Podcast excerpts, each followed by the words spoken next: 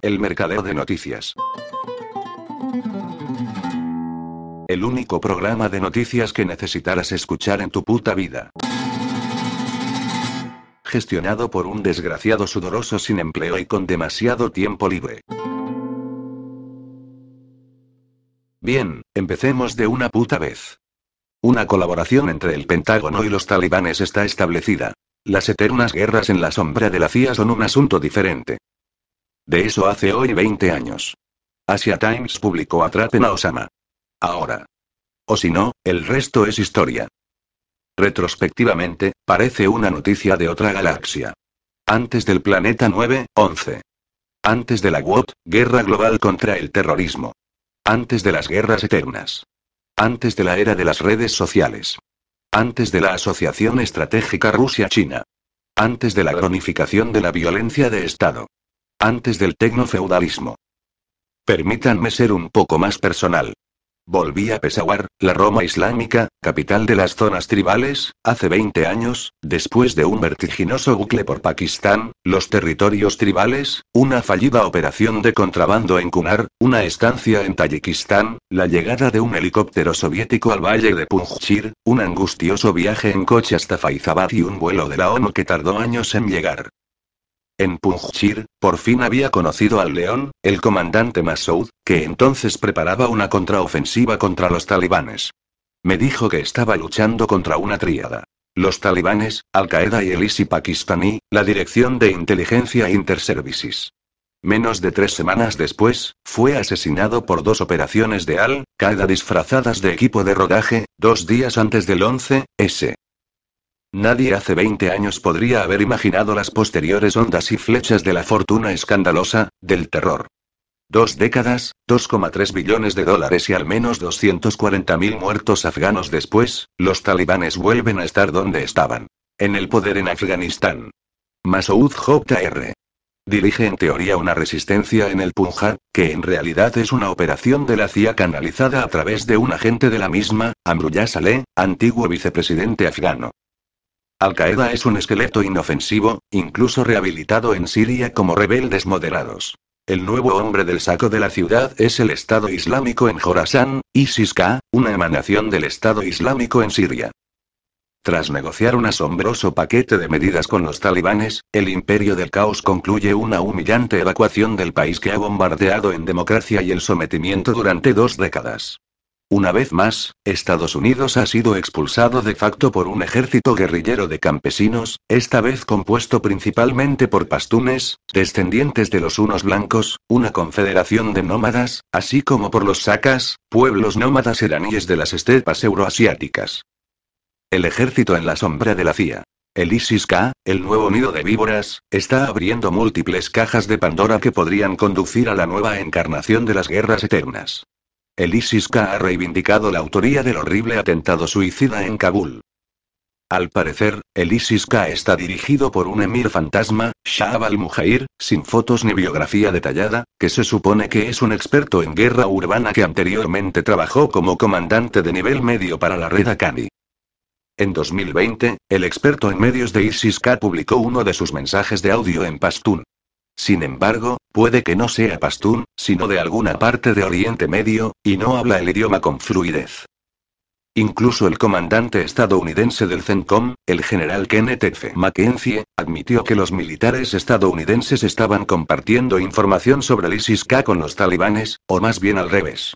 El portavoz talibán Zaibullah Mujahid en Kabul subrayó que habían advertido previamente a los estadounidenses de una amenaza inminente en el aeropuerto. La colaboración entre el Pentágono y los talibanes ya está establecida. Las eternas guerras en la sombra de la CIA son un asunto totalmente distinto. En una investigación en profundidad he mostrado cómo la principal prioridad de los talibanes es tener como objetivo las ramificaciones del ejército en la sombra de la CIA en Afganistán, desplegado a través de la Fuerza de Protección de Cost, KPF, y en el seno de la Dirección Nacional de Seguridad, NDS. El ejército de la CIA, como explico, era una hidra de dos cabezas. Las unidades más antiguas databan de 2001 y estaban muy cerca de la CIA. El más poderoso era el KPF, con sede en el campamento Chapman de la CIA en Kost, que operaba totalmente al margen de la ley afgana, sin hablar del presupuesto. La otra cabeza de la hidra eran las fuerzas especiales afganas del NDS. Cuatro unidades principales, cada una de las cuales operaba en su propia región.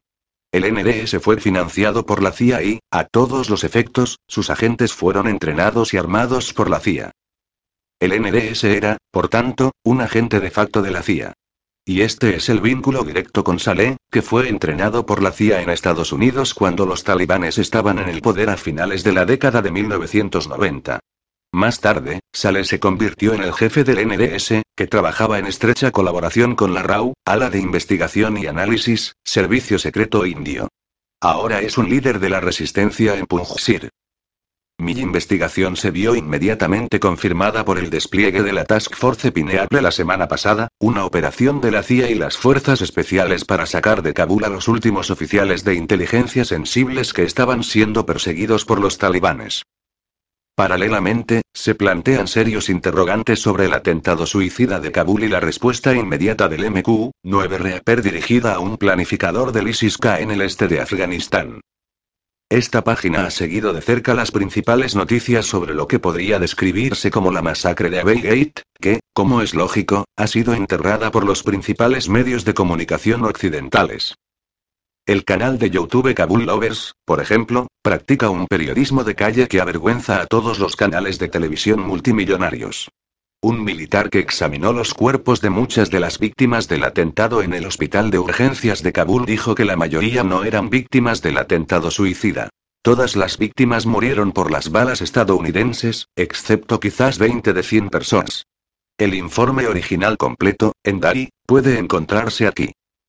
Scott Ritter, por su parte, subrayó la necesidad de una perspectiva sobre el presunto ataque con drones contra el ISIS-K de un verdadero experto en drones como Daniel Ale, pero lo metieron en la cárcel por decir la verdad sobre la deficiencia de nuestro programa de drones cuando se trata de matar a las personas adecuadas.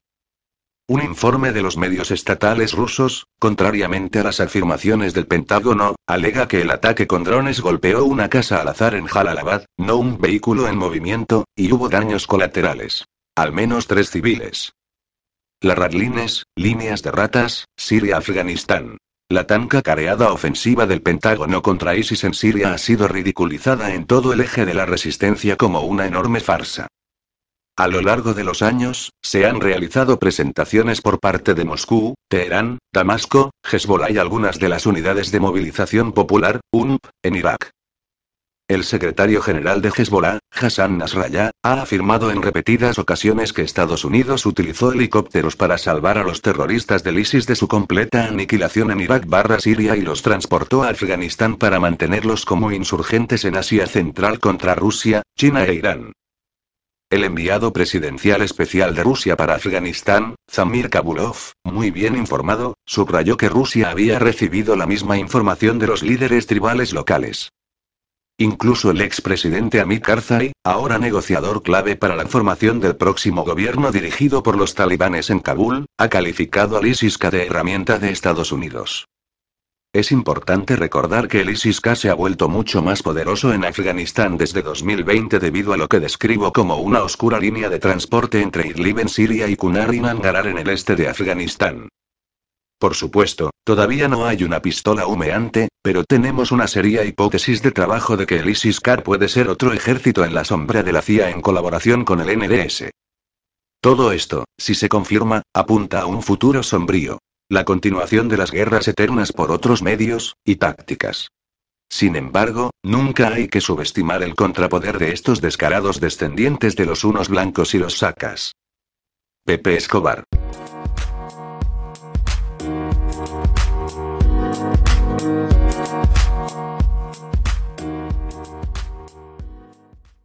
Los despóticos tienden a telegrafiar sus acciones futuras al igual que los luchadores sin experiencia tienden a telegrafiar sus golpes. No es que las intenciones de los totalitarios sean oscuras o difíciles de predecir. En algunos casos, incluso pueden creer que pueden ser tan transparentes como quieran, porque suponen que nadie intentará detenerlos. Llevan tanto tiempo destruyendo vidas que adoptan un sentido de superioridad, como si fueran intocables. En mi extenso estudio de la psicopatía, encuentro que, desafortunadamente, el principal catalizador de la explotación y victimización de grandes poblaciones es el hecho de que muchos no logran aceptar la idea de una conspiración organizada de monstruos humanos. Se niegan a reconocer la existencia del mal que tienen delante, lo que permite que el mal siga sin oposición durante mucho tiempo. Sin embargo, siempre hay un momento en el que los psicópatas empujan demasiado lejos a las personas equivocadas. Simplemente no pueden evitarlo, y es entonces cuando se encuentran frente a una soga o en la línea de tiro de una pistola. Cuando se trata de organizaciones de psicópatas, acaba llegando el mismo momento, solo que el público tarda más en comprender que es necesario. En lo que respecta a la agenda del gran reinicio, la tiranía médica que utiliza COVID como justificación es claramente un ingrediente clave en los futuros objetivos de la élite del poder. Al comienzo de los confinamientos de la pandemia el año pasado, hice varias predicciones y advertencias.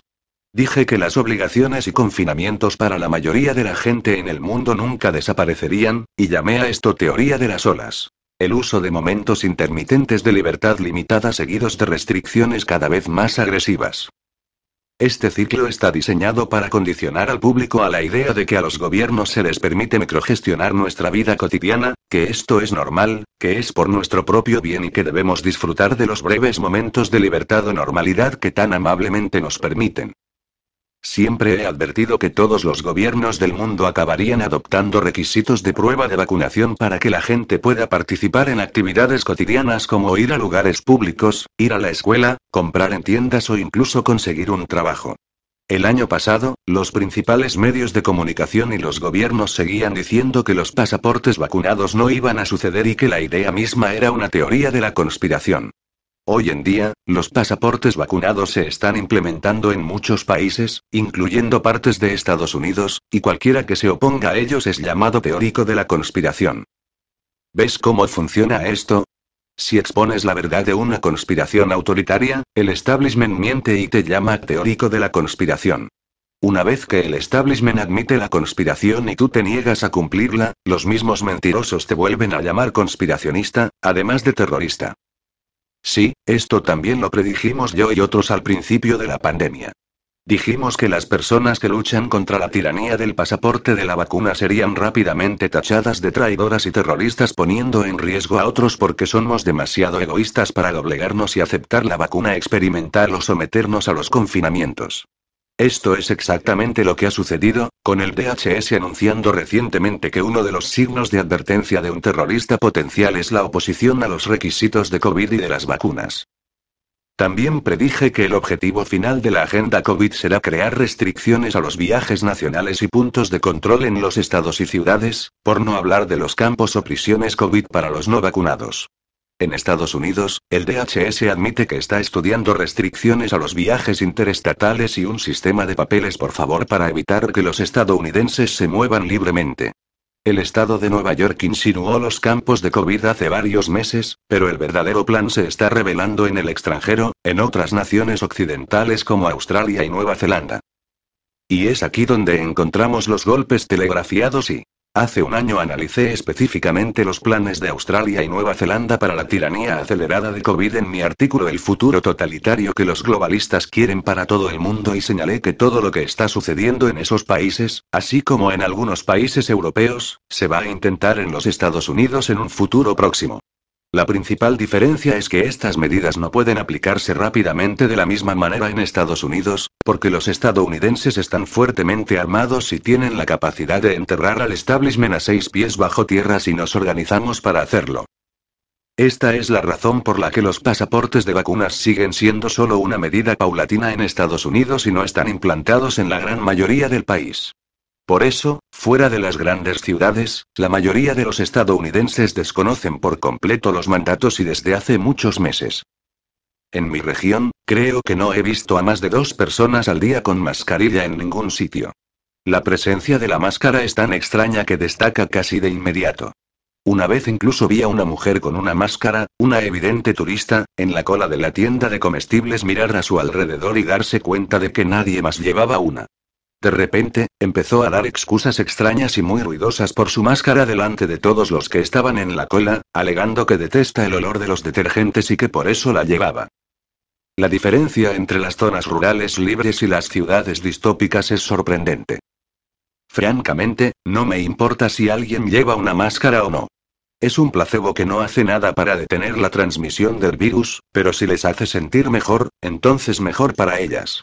El problema es que estas personas asustadas y patéticas tratan de proyectar sus miedos en todas las demás. La tasa de mortalidad media del 0,26% de COVID es tan baja que no puedo creer que tanta gente de los estados y condados azules esté aterrorizada. No creo que entiendan las estadísticas básicas de la situación. El 99,7% de la población tiene poco que temer por el COVID. Eso es lo que dicen los CDC y docenas de estudios médicos independientes, pero nunca oirás esas cifras en los medios de comunicación. Hablarán del número de infecciones y muertes, pero se niegan a poner las muertes en perspectiva con las estadísticas. ¿Por qué? Porque entonces el miedo de la población desaparecería, y el establishment necesita aumentar el miedo para poder seguir negándonos nuestras libertades en nombre de la seguridad.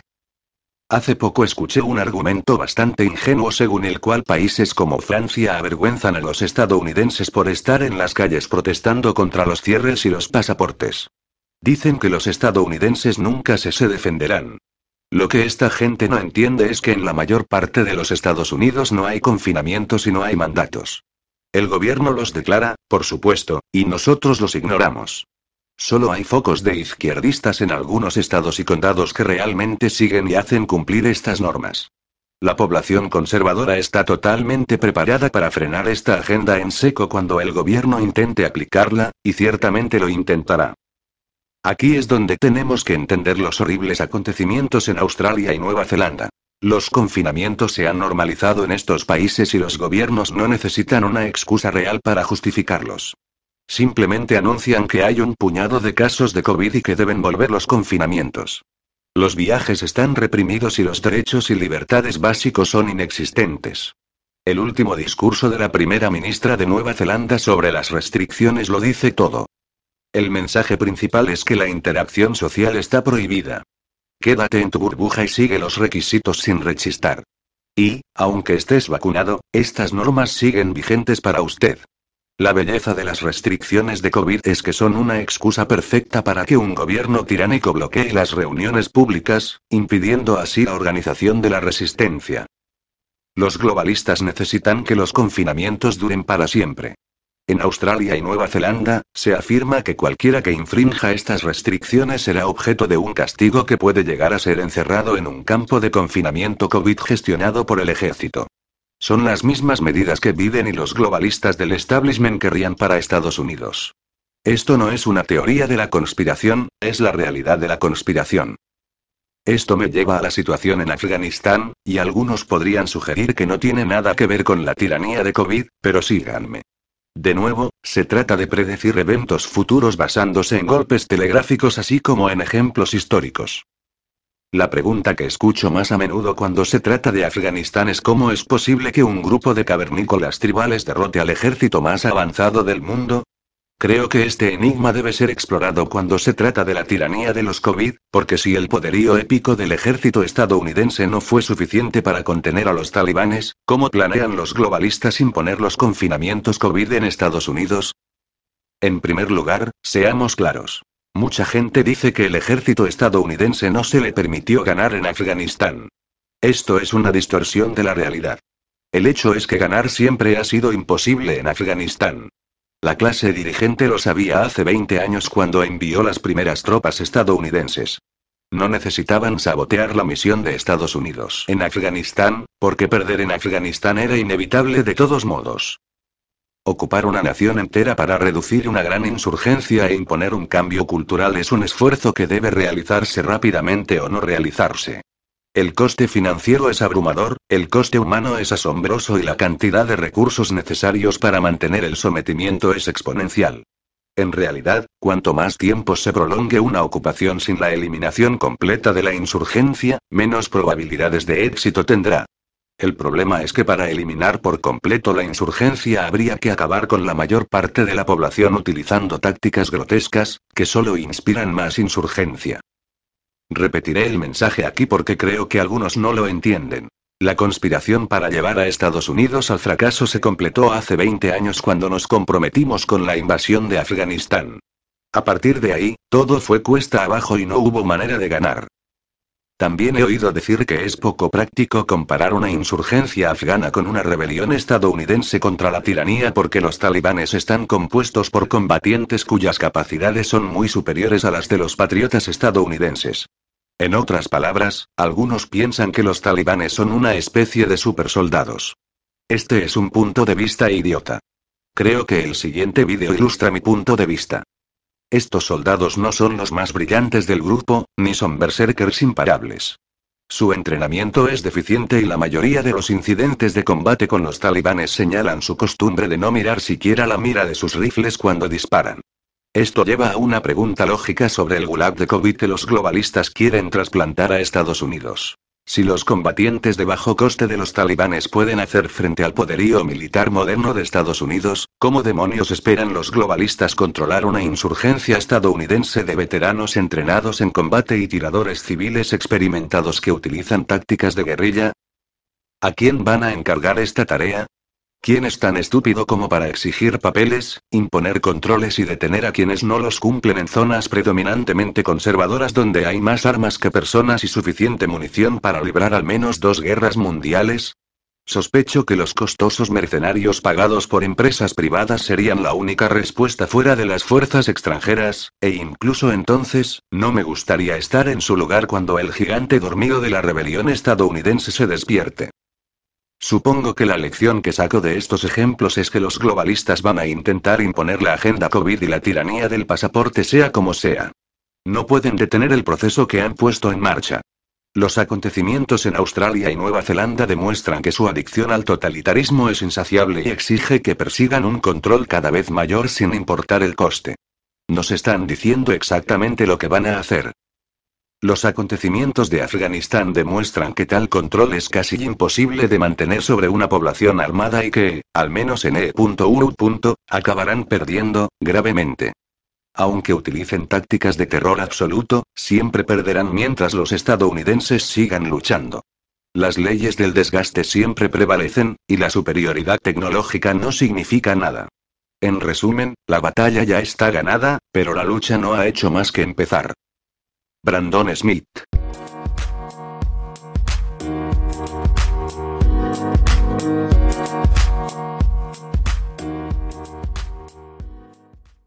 Más de 900 páginas de documentos de alto secreto sobre la pandemia recientemente publicados exponen por primera vez a través de los registros oficiales cómo Estados Unidos financió la investigación del coronavirus mortal en el laboratorio de Wuhan a través de una organización llamada EcoHealth Alliance.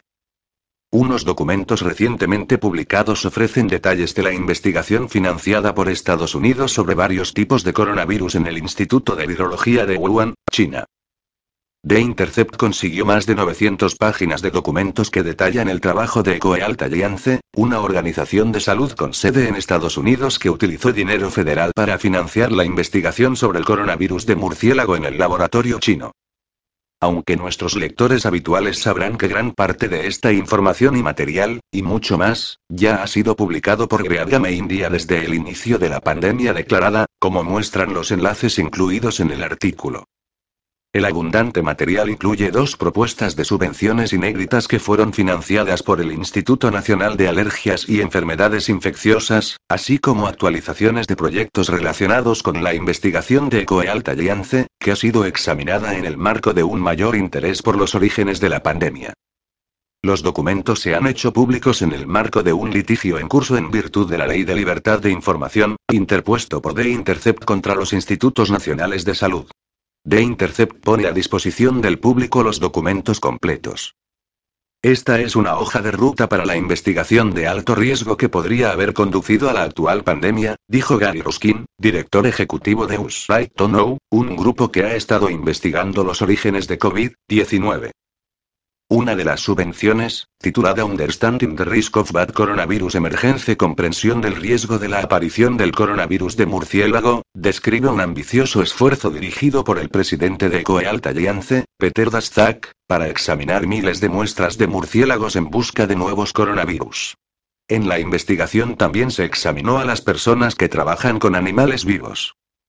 Los documentos contienen varios detalles críticos sobre la investigación de Wuhan, incluido el hecho de que el trabajo experimental clave con ratones humanizados se llevó a cabo en un laboratorio de nivel de bioseguridad 3 en el Centro de Experimentación Animal de la Universidad de Wuhan, no en el Instituto de Virología de Wuhan, como se suponía anteriormente. La subvención para los coronavirus de los murciélagos proporcionó a Ecoealta Alliance un total de 3,1 millones de dólares, de los cuales 599 mil dólares fueron utilizados por el Instituto de Virología de Wuhan para identificar y modificar los coronavirus de los murciélagos que podrían infectar a los humanos. Incluso antes de la pandemia, muchos científicos estaban preocupados por los posibles peligros asociados a estos experimentos. La propuesta de subvención reconoce algunos de estos peligros. El trabajo de campo implica el mayor riesgo de exposición al señoras u otros mientras se trabaja en cuevas con una alta densidad de murciélagos y la posibilidad de que se inhale polvo fecal. Alina Chan, bióloga molecular del Instituto Broad, dijo. En esta propuesta, en realidad enfatizan en que saben lo arriesgado que es este trabajo. Siguen hablando de las personas que podrían ser mordidas, y han llevado un registro de todas las personas que fueron mordidas. ¿Tiene EcoEalt estos registros? Y si no, ¿cómo pueden descartar un accidente relacionado con la investigación? Según Richard Ebrick, biólogo molecular de la Universidad de Rutgers, los documentos contienen información crítica sobre las investigaciones realizadas en Wuhan, incluida la creación de nuevos virus. Los virus que construyeron fueron probados para determinar su capacidad para infectar ratones que fueron diseñados para presentar receptores similares a los humanos en sus células, escribió Ebricta de Intercept después de examinar los documentos. Ebrick también dijo que los documentos indican claramente que dos tipos diferentes de nuevos coronavirus fueron capaces de infectar a ratones humanizados. Mientras trabajaban en el coronavirus relacionado con el SARS, estaban realizando al mismo tiempo un proyecto paralelo sobre el coronavirus relacionado con el MERS, dijo Ebrick, en referencia al virus que causa el síndrome respiratorio de Oriente Medio. La subvención ha sido inicialmente concedida por un período de cinco años, de 2014 a 2019. La financiación se renovó en 2019 pero fue suspendida por la administración Trump en abril de 2020. La segunda subvención, comprender el riesgo de aparición de virus zoonóticos en los focos de enfermedades infecciosas emergentes del sudeste asiático, se concedió en agosto de 2020 y estará vigente hasta 2025. La propuesta, redactada en 2019, parece a menudo premonitoria, ya que se centra en ampliar y desplegar recursos en Asia en caso de un brote de una enfermedad infecciosa emergente y se refiere a Asia como el más caliente de los puntos calientes de la AIDS, enfermedades infecciosas emergente. Mientras tanto, el controvertido científico británico Peter Daszak fue destituido de la comisión COVID-19 que investiga a los orígenes de la pandemia después de haber contribuido a exponer en secreto la teoría de la fuga del laboratorio sin mencionar sus estrechos vínculos con el mismo establecimiento. Aunque los principales medios de comunicación solo ahora están recurriendo a la teoría de la filtración en el laboratorio, hay muchas pruebas, como las publicadas por Greatgame India, de que la pandemia estaba de hecho planeada desde el principio. Greatgame India.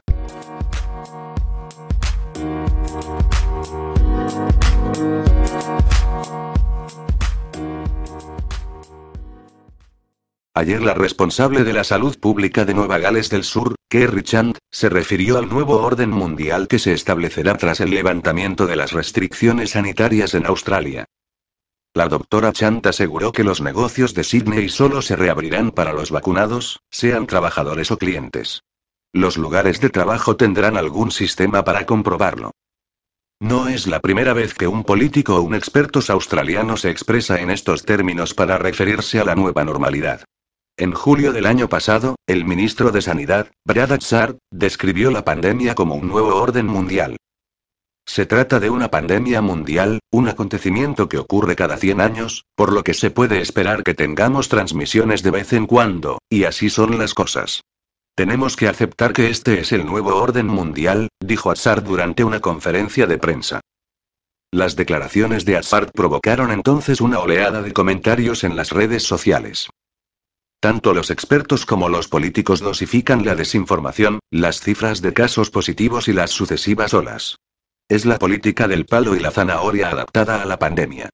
Ayer la primera ministra del estado de Nueva Gales del Sur, Gladys Berejiklian, declaró durante una rueda de prensa en Sydney que los cafés, restaurantes y pubs de la capital volverán a abrir en la segunda quincena de octubre, tras meses de estricto confinamiento. Parecería, pues, que Australia se aleja, por fin, de la absurda política de COVID-0.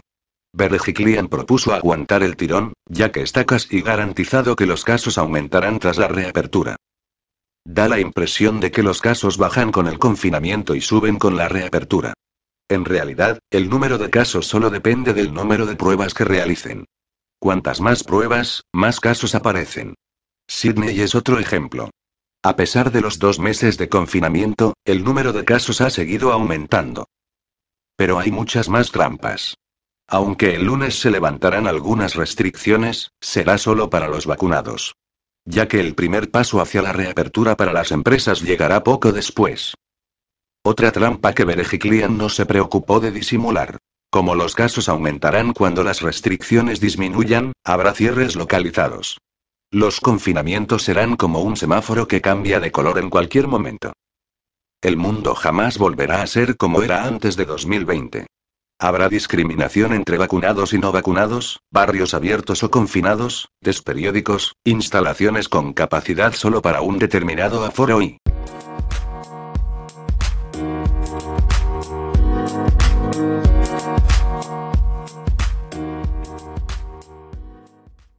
El 17 de junio la policía alemana llevó a cabo un registro las oficinas de Stefano Kertz, director de una de las principales consultoras europeas de farmacología y conocido por sus publicaciones críticas hacia las empresas del gremio.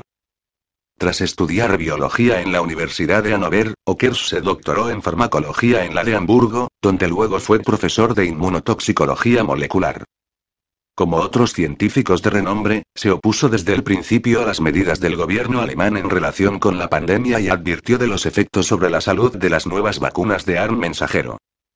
En su libro Generación Mascarilla, publicado hace tres meses, Ockers analiza las consecuencias del confinamiento sobre el estado psicológico, mental y físico de niños y adolescentes. Innumerables niños se han refugiado en un mundo propio, donde se quedan solos con sus ansiedades, sostiene Ockers. El libro no le ha debido gustar a la policía alemana, que ha tratado de poner remedio a su difusión, al tiempo que avisa a otros críticos de la pandemia, las restricciones y las vacunas. No es el primero caso. Dos meses antes la policía también registró el domicilio del juez Christian Detmar en Weimar como represalia por la sentencia que dictó contra el uso de máscaras en las escuelas. Para proteger a la infancia, el juez anuló la imposición mascarillas, la realización de pruebas de coronavirus y el mantenimiento de la distancia social en dos escuelas de Weimar y exigió que las clases fueran presenciales. Como represalia, la policía registró el juzgado y las viviendas particulares del juez, primero en abril y luego en junio. En una auténtica caza de brujas, el juez Detmar está procesado por alterar el curso de la justicia, un atentado que carece de precedentes en la Unión Europea. Luego el fiscal de Erfurt ordenó a la policía nuevos registros contra ocho personas, la mayoría de las cuales declararon como peritos en el juicio que condujo a la sentencia de Detmar. Se llevaron a cabo varios registros simultáneos contra los profesores Ulrich Ekmer y Ulrich Masut, contra el juez Matías Gericke, contra la madre de los niños afectados, contra su tutor y contra los profesores Christian Kubandner e Inés Kapstein. La policía se incautó los móviles, ordenadores y numerosos documentos, incluida la correspondencia privada y el original de un expediente judicial. Las incautaciones indican que hay abiertos expedientes judicial contra todos ellos.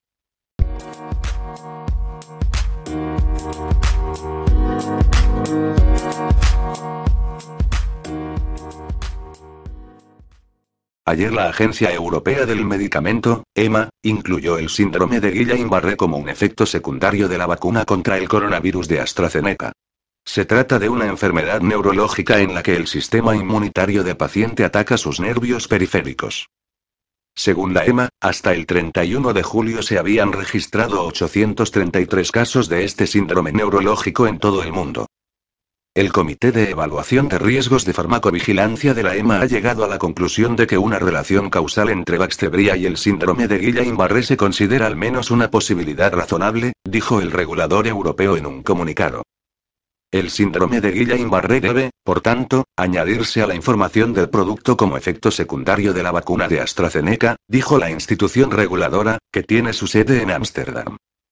El efecto se produce en menos de una de cada 10.000 personas vacunadas. Es un trastorno de los nervios periféricos que se caracteriza por una debilidad o parálisis progresiva, que suele comenzar en las piernas y a veces progresa a los músculos de la respiración y luego a los nervios de la cabeza y el cuello. La EMA recomienda que la advertencia se incluya en la información del producto para concienciar de los riesgos a los profesionales sanitarios y a las personas que reciben la vacuna. La institución europea también recuerda a los pacientes que deben buscar atención médica inmediata si desarrollan debilidad y parálisis en las extremidades. En julio el regulador también incluyó el síndrome de Guillain-Barré como un efecto secundario de la vacuna de Johnson Johnson, que utiliza la misma tecnología que la de AstraZeneca. Las empresas farmacéuticas se excusan diciendo que se han producido muy pocos casos, en proporción a las vacunas inoculadas. Pero los afectados, que eran personas sanas antes de vacunarse, no opinan lo mismo. A medida que acumula cada vez más efectos adversos, la vacuna de AstraZeneca está destinada a ser inoculada gratuitamente a los países del tercer mundo, a fin de comprobar hasta dónde llegan sus consecuencias sobre la salud.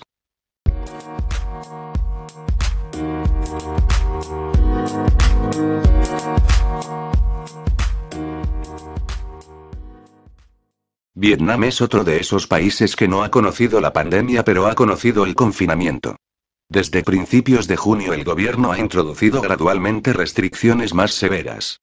En Ciudad Ho Chi la mayor capital del país asiático, está totalmente prohibido salir de casa, incluso para comer. Las actuales restricciones podrían prolongarse hasta el 15 de septiembre, fecha en la que la ciudad se ha propuesto acabar con el toque de queda. La consecuencia es que miles de personas están pasando hambre y los más afectados son los pobres. Las fábricas y los mercados han sido cerrados, y con ellos se han perdido miles de puestos de trabajo. Taxistas, vendedores de comida en la calle, obreros de los talleres y la construcción llevan meses sin tener ingresos y están encerrados y hacinados en viviendas precarias. Incluso antes del toque de queda del 23 de agosto, millones de personas estaban endeudadas. El gobierno prometió alimentar a todo el mundo y ordenó al ejército que repartiera suministros a los necesitados, pero amplios sectores de la población no han recibido nada. Las estadísticas oficiales afirman que solo en Ciudad Minh hay entre 3 y 4 millones de personas en dificultades económicas debido al confinamiento. Hasta el 26 de agosto el ayuntamiento ha proporcionado una ayuda que incluye entre 1,2 y 1,5 millones de donks, unos 40 euros, y una bolsa de alimentos esenciales a más de 1,2 millones de vecinos en dificultades. Se propone gastar otros 9.200 millones de donks para apoyar a las personas confinadas. A Tran Tiao, trabajadora de una fábrica, le dijeron que el gobierno se aseguraría de que ella y su familia estuvieran bien alimentados, pero durante los últimos dos meses han estado comiendo poco más que arroz y salsa de pescado. En julio la despidieron, mientras que su marido, trabajador de la construcción, lleva meses sin trabajar. Están atrasados en el pago de la vivienda y pronto dejarán otra mensualidad sin pagar. Intento aguantar todo lo que puedo, pero no sé qué va a pasar, dice. No sé cómo expresar con palabras lo que siento, añade. El gobierno dijo que enviaría ayuda a personas como yo, pero no ha habido nada, afirma. Todos los que viven a mi alrededor penden de un hilo. Tran no está sola. Nguyen Lam Gok Truk, de 21 años de edad, también necesita volver a ganar dinero. Vive en una barriada a orillas del río con otras 30 o 40 familias.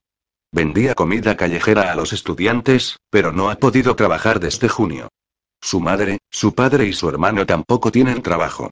Han sobrevivido gracias a las limosnas de arroz y fideos instantáneos de organizaciones benéficas y vecinos. En el barrio de los emigrantes de Ciudad Minh son muchos los que no tienen papeles y, por lo tanto, es como si no existieran. No reciben ningún tipo de ayudas públicas.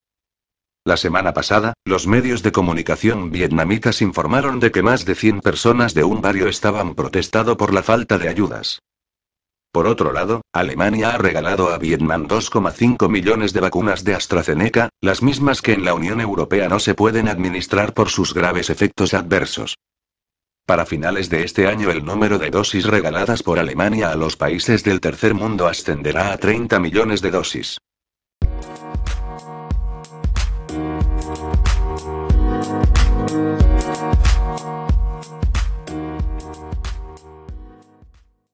Japonés de 49 años de edad murió el 11 de agosto solo un día después de recibir su segunda dosis de la vacuna de Moderna, que se fabrica en España.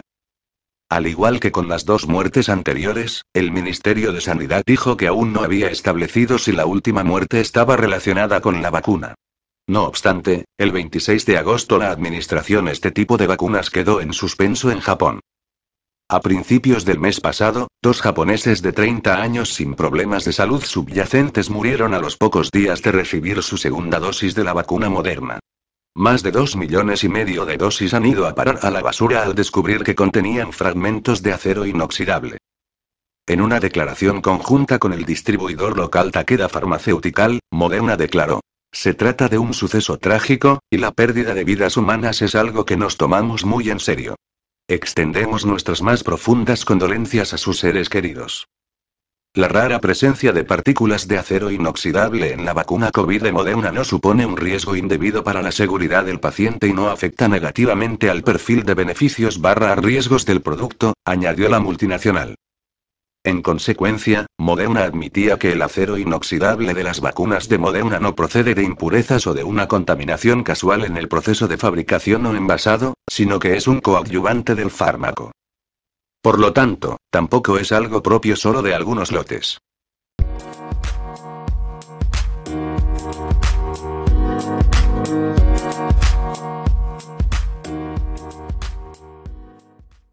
Esta semana, The Guardian ha publicado dos artículos financiados por la fundación de Bill Gates, que patrocina al periódico británico.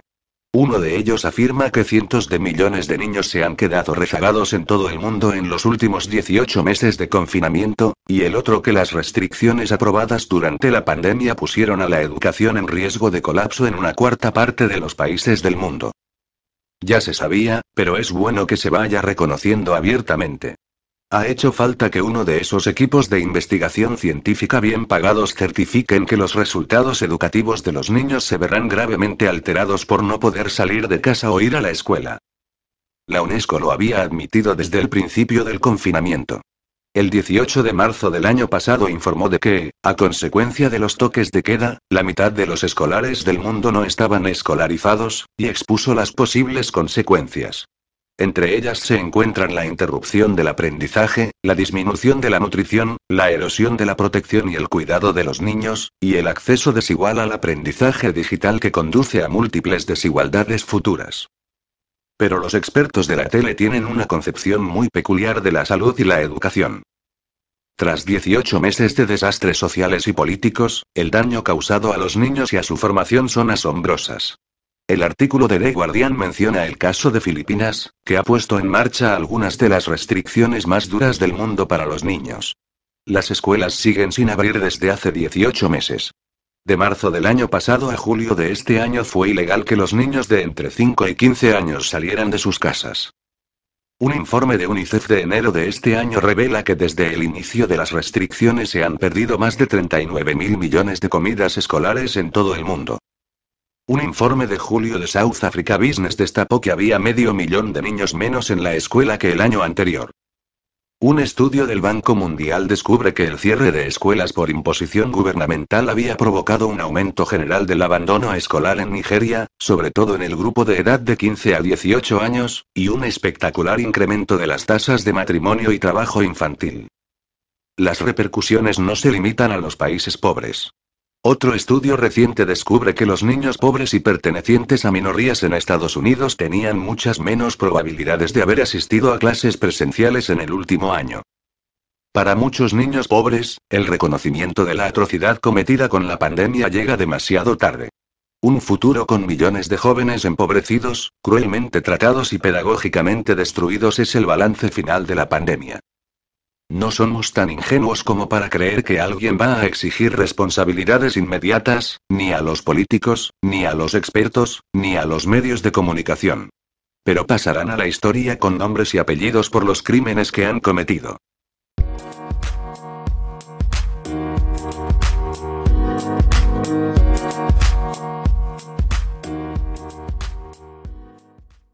Napoleón revolucionó el arte de la guerra, creando gigantescos ejércitos, que no eran otra cosa que la nación en armas, es decir, grandes agrupaciones de tropas. Esas masas armadas debían ser debidamente atendidas y cuidadas por médicos militares.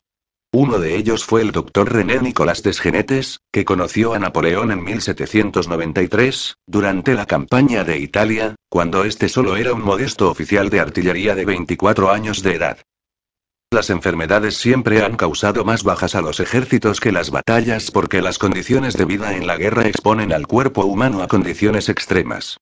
Un ejército capaz de mantener a sus tropas en buen estado de salud era más importante que los ataques y los contraataques. Para luchar, un soldado debe comer, beber, descansar, lavarse y abrigarse adecuadamente. En las expediciones militares napoleónicas había, además, otro condicionante fundamental para la salud de las tropas. El cambio en las condiciones ambientales. Los soldados debían aclimatarse a temperaturas tan diferentes a las suyas habituales, como la nieve o el desierto. Cuando en 1798 Napoleón invadió Egipto, nombró a Desgenetes médico jefe del ejército. Los médicos militares napoleónicos crearon un servicio de ambulancias a base de camellos para los heridos e impusieron estrictas normas de higiene a las tropas, vestimenta, alimentación y agua, eliminación de residuos, prohibición de la prostitución y a pesar de ello, el ejército siguió teniendo más bajas a causa de las enfermedades que de los combates. La viruela, las fiebres, las enfermedades venéreas y la peste asolaron a las tropas. Cuando la flota del almirante Nelson cortó los suministros frescos procedentes del mar, apareció el escorbuto. La disentería envió a muchos a la tumba. El tracoma, la enfermedad ocular egipcia, inflamó los ojos de los soldados. La postración por el calor y la deshidratación llevaron a los hombres a beber agua no potable que contenía pequeñas sanguijuelas, que se adherían a la faringe, se llenaban de sangre y provocaban tos, dificultad para respirar y a veces hemorragias. Podían desprenderse con gárgaras de vinagre y agua salada o extraerse con fieces. Napoleón inició una ofensiva en Siria, que entonces comprendía Palestina, Israel y Líbano, para neutralizar al Imperio Otomano. Durante los cruentos combates en Jaffa, apareció la peste y los enfermos empezaron a llenar el hospital instalado en un viejo monasterio ortodoxo griego. Para disipar el miedo al contagio que tenían las tropas, Napoleón visitó a los apestados en el hospital y charló con ellos. Ayudó a cargar el cadáver de un soldado que había muerto a causa de la peste y bajo cuyo uniforme roto se veían las grandes manchas negras en la piel. El personal sanitario del hospital de Jaffa se había reclutado en las prisiones y galeras. Estaban mal pagados, pero se beneficiaban de la venta de ropa y efectos robados a los muertos y moribundos, en contra de la orden de quemarlos para combatir la enfermedad. Napoleón dispuso fusilar a los sanitarios que fueran sorprendidos vendiendo los enseres de los muertos y enfermos. Durante el asedio de Acre, Desgenetes instaló otro hospital para los enfermos de peste. Como había hecho Napoleón en Jaffa, trató de calmar el miedo al contagio con un experimento que ha pasado a los anales de la historia de la medicina. Bebió del vaso de un paciente moribundo y luego se inoculó la peste a sí mismo. La peste bubónica colorea de negro la piel y, con un bisturí, Desgenetes le extrajo líquido de la zona inflamada y se lo inoculó, a pesar de lo cual no padeció ninguna enfermedad. En aquella época ni los médicos ni los sanitarios iban disfrazados de astronautas, como ahora. No había mascarillas, ni guantes, ni medios de protección frente a las infecciones, a pesar de lo cual, no padecieron las enfermedades de sus pacientes. El experimento de desgenetes lo reprodujeron otros médicos en el siglo XIX, como el alemán Virchow o el austríaco Pettenkofer. Ninguno contrajo ninguna enfermedad infecciosa. Los mismos experimentos se reprodujeron en el siglo siguiente para demostrar que la verdadera causa de las epidemias no estaba en los patógenos, sino en los diferentes estados de salud de las personas o, en otras palabras, en su sistema inmune.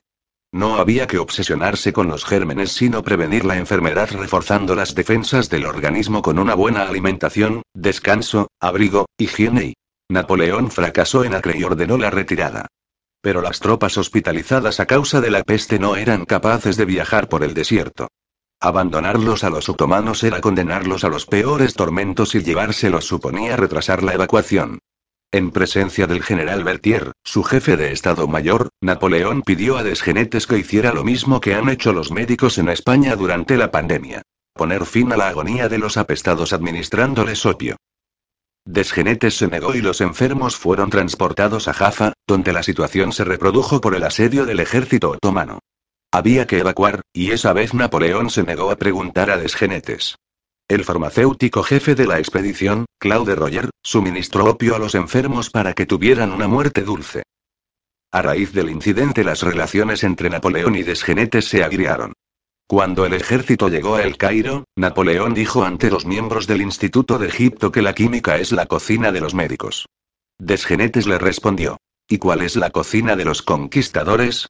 Dejaron de hablarse durante un tiempo. Para preparar la expedición militar contra Rusia, Napoleón ordenó vacunar a sus tropas.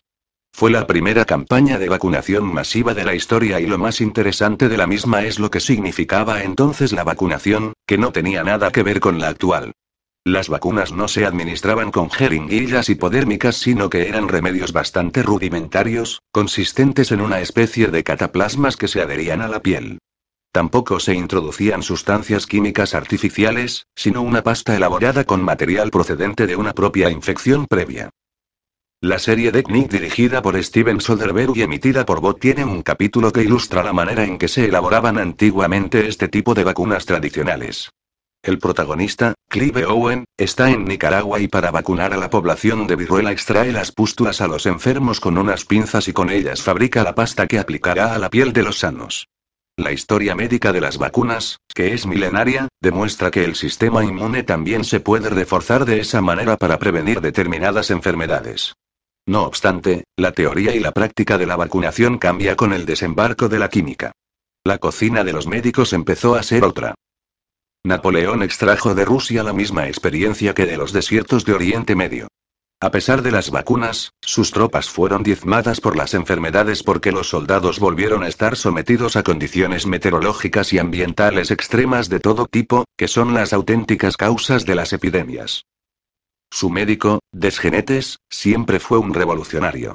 Miembro del partido girondino durante la Revolución Francesa, su evolución biográfica se confunde con ella. Volvió al lado de Napoleón y estuvo presente en la batalla de Waterloo. Los gobiernos revolucionarios le ascendían a la cumbre y los reaccionarios lo enviaban al ostracismo porque, como decía Virchow, la medicina no es más que política a gran escala.